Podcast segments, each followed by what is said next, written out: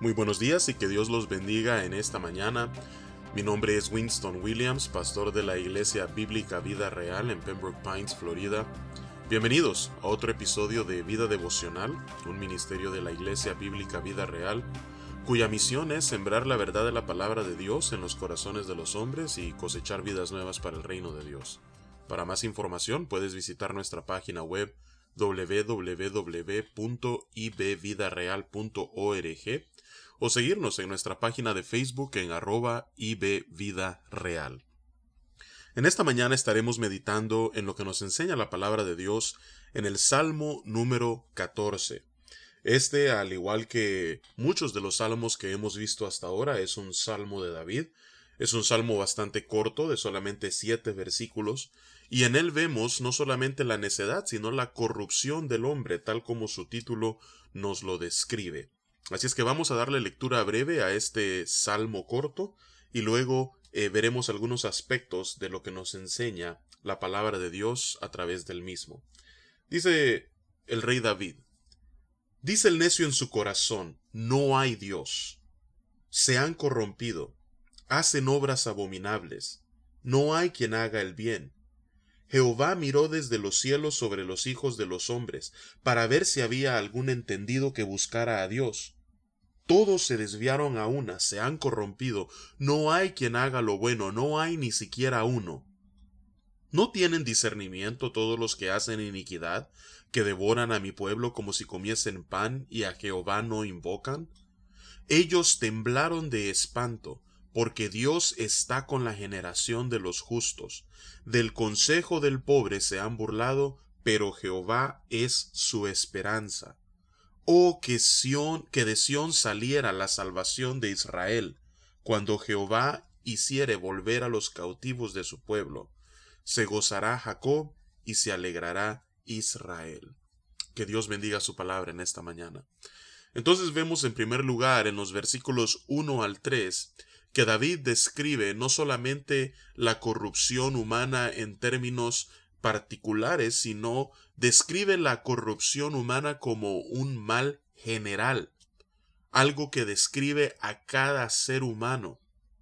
Vemos que dice el versículo 1, que es el necio, el cual en su corazón exclama y afirma que Dios no existe.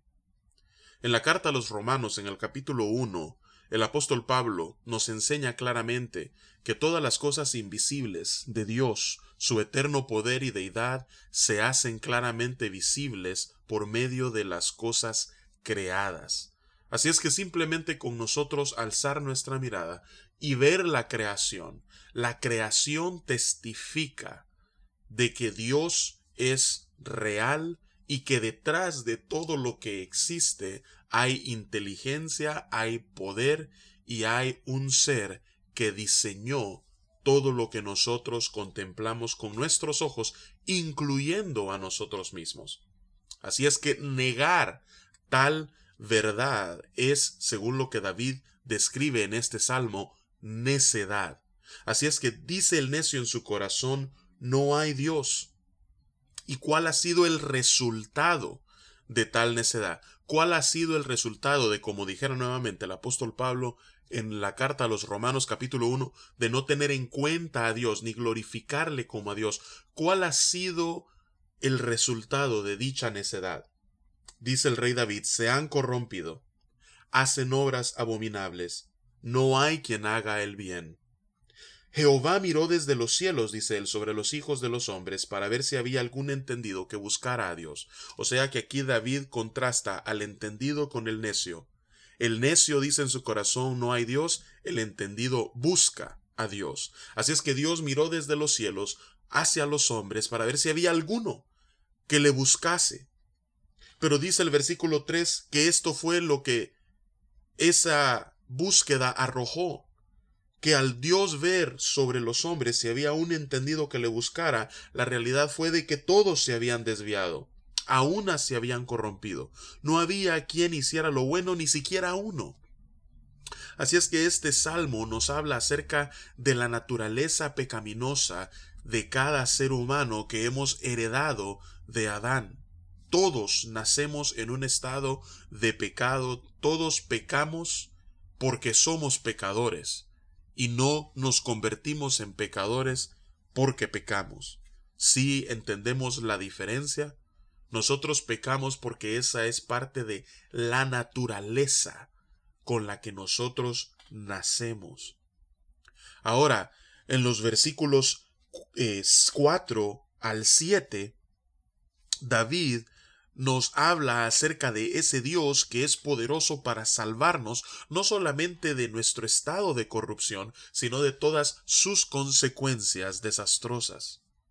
Pregunta David en el versículo 4, ¿no tienen discernimiento todos los que hacen iniquidad, que devoran a mi pueblo como si comiesen pan y a Jehová no invocan? Aquí David se enfoca en los enemigos de Israel y aquellos que en vista de la corrupción que los caracteriza, lo que hacen para con el pueblo de Dios es oprimirle y tramar iniquidad.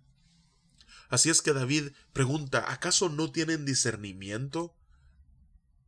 Y luego continúa en el versículo 5, ellos temblaron de espanto, porque Dios está, en la, está con la generación de los justos, del consejo del pobre se han burlado, pero Jehová es su esperanza ellos han eh, tramado iniquidad contra el pueblo de Dios sin saber que la esperanza del pueblo de Dios está en él y que Dios está con ellos. Y luego en el versículo 7 exclama, Oh que de Sión saliera la salvación de Israel, cuando Jehová hiciere volver a los cautivos de su pueblo, se gozará Jacob y se alegrará Israel. El monte de Sión es donde la ciudad de Jerusalén se encuentra, en donde a la vez se edificó el templo en el cual Dios había escogido manifestar su presencia en medio del pueblo, pues de ahí también vendría la salvación. Cuando se cumpliese, se consumase en la persona de Cristo Jesús muchos años después. Así es que nuestra salvación, no solamente de nuestro estado de corrupción, sino incluso de las consecuencias de dicho estado, se encuentra en Cristo Jesús, quien muchos años después y ahora desde nuestra perspectiva hace casi dos mil años atrás en Jerusalén fue condenado, fue crucificado, murió, pero tres días después resucitó. Así es que nuestra salvación viene de Sión. Vamos a orar. Padre, venimos ante ti en esta mañana dándote las gracias, Señor. Porque es verdad, tal como tu palabra nos lo enseña y tal como la experiencia testifica. Nacemos en un estado de pecado. Nuestra naturaleza, Señor, pecaminosa nos conduce hacia todo aquello que es contrario a tu voluntad. No nos convertimos en pecadores porque pecamos, Señor, sino que pecamos porque somos pecadores.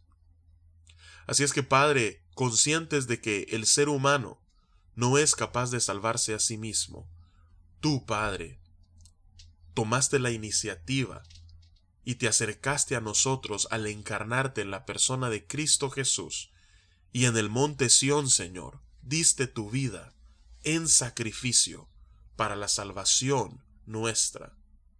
Y mediante la fe, Señor, en lo que tu Hijo ha hecho por cada uno de nosotros, hoy podemos ser liberados de la esclavitud a la corrupción de este cuerpo al recibir la esperanza de una vida eterna en tu presencia, en, el cual, en la cual todos nuestros enemigos habrán sido derrotados, la carne, el mundo, el pecado, Satanás, Así es que gracias Señor, porque tú nos liberas no solamente de la corrupción del pecado, sino de todas sus consecuencias atroces. La salvación verdaderamente ha venido desde Sion. Alabado y glorificado sea tu nombre. Y es en Cristo Jesús que oramos. Amén y amén. Que Dios te bendiga y con el favor del Señor nos encontraremos mañana a la misma hora.